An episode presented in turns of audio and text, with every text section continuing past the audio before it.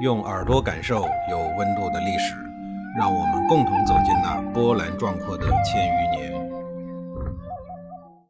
上一集里啊，我讲了文臣治天下的始祖毕公撰写了流传三千多年的《尚书·顾命》一文。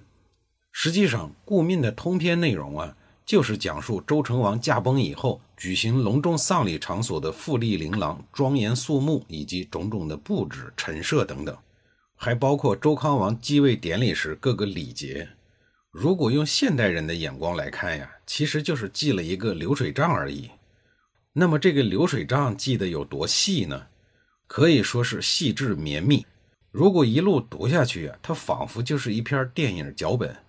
也正是因为这样的叙述风格，让近代享有国际声誉的著名学者王国维在《周书顾命考》中做出了这样的评价：“古礼经记一，后世得考周氏一代之古典者，为此篇而已。”王国维先生说的是啊，只有通过这篇文章，才可以窥见周王室的礼仪之美。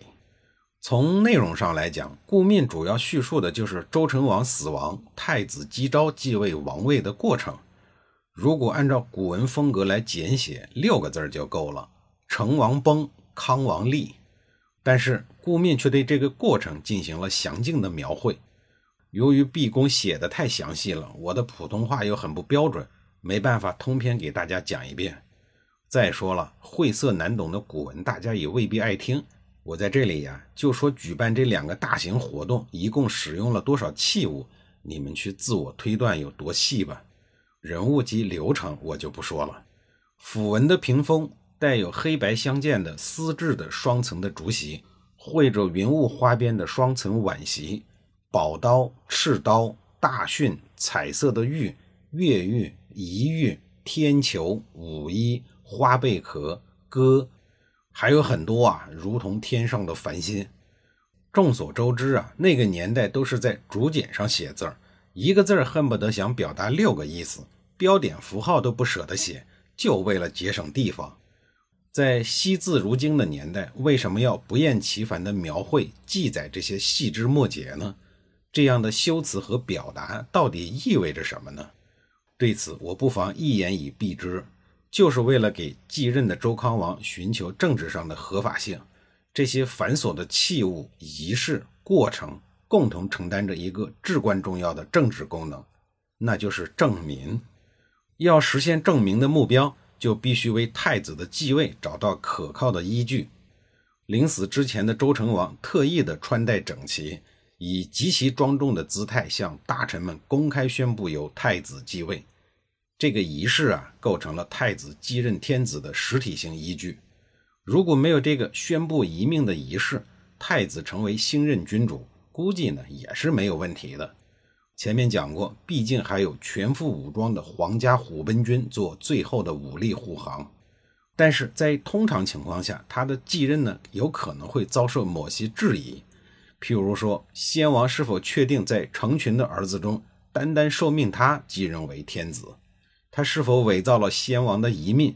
诸如此类的政治谣言呀，可能就会不胫而走。所以，如果先王在临死之前公开的宣布遗命，就可以让所有的大臣都来见证先王的真实意图，这也有助于维护事先选定的继任者的政治利益。而且，这种由先王自己公布遗命的仪式，还有一个潜在的政治功能，就是保证最高权力的平稳过渡。防止因为政治猜忌而带来的政治动荡。试想一下，君主在临死之前，如果没有对接班人做出明确的、公开的安排，那么就有可能会引发两方或者多方政治势力之间的相互残杀。这对于整个执政集团来说，自然是一场灾难。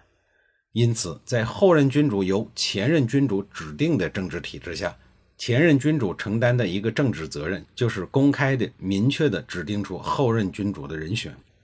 从这个角度来看，周成王公开宣布由太子继任，其实是在履行自己应该承担的最后一个政治责任。周康王顺利执政后的第十二年，又命令毕公分出成州的一部分民众，把他们迁到成州的东郊居住，作为成州的平藩，用于拱卫荆棘种地。同时期，毕公写下了《毕命》一文。毕恭文治的策略使得周王朝的经济文化有了较大的发展。由于历史的变迁，毕恭早已远离人们的视线。在中国漫长悠久的历史长河中，名流辈出，灿若星河。毕恭呢，恰如一颗流星，一闪而过。现代社会虽然已经很少有人能知道并想起这个人，但毕恭已然留下了足够的印记。即便我们不刻意的去记录他的生平事迹。不专门去缅怀和铭记他，他的精神依然会绵延不绝，传之久远。说完了毕恭，我们再来说一说周康王。作为成康之治的代言人，周康王这个时候距离建国已经到了第三代，国力是十分的雄厚，家底也很殷实。周王朝已经成长为一个祥和平安的东方巨人。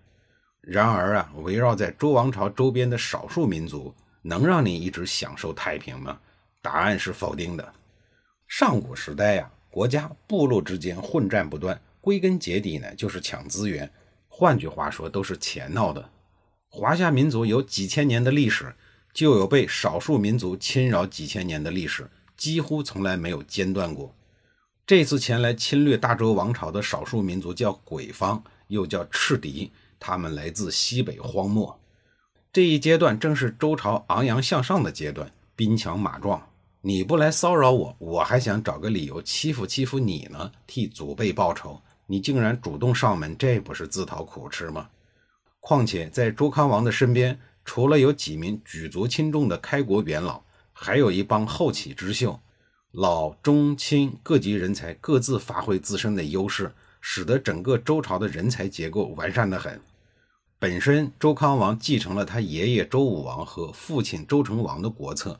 兢兢业业，勤于政务，五大封侯披荆斩棘，开疆拓土，为西周的稳定奠定了基础。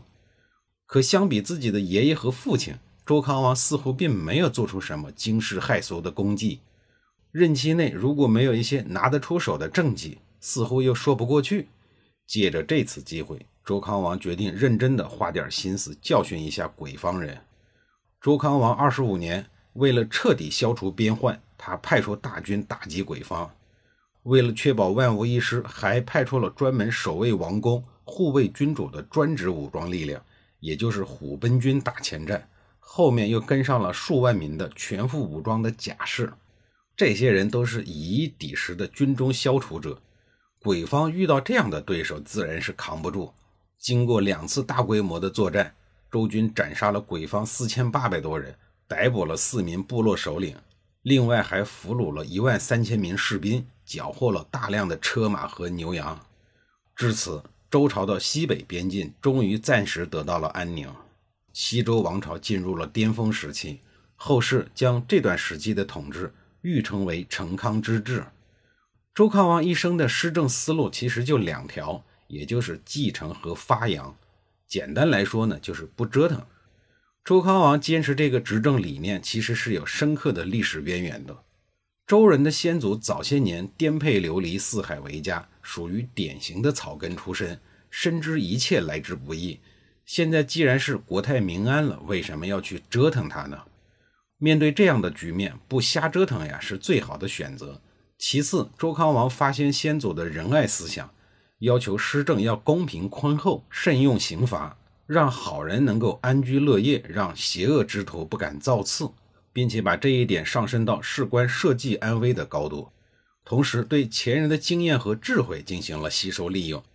他还高度信任朝中的老臣，保持了政策的连续性和稳定性，这些都是政局稳定、天下太平的根本。司马迁在《史记》里感慨地写道：“故成康之际，天下安宁，行错四十余年不用。”意思是说呀，这天下太好了，以至于在长达四十年的时间里，连一个犯错犯法的人都没有。这是对成康之治的积极肯定。虽然有些夸张啊，但行错四十余年不用，反映了周公明德慎罚的理智和德政在周朝的重要地位。理智的严格贯彻，保证了周朝的正常运营。那么，在下一集里，我将给您讲述在礼制制度的影响下产生的封建社会为什么封了一朝便不再见。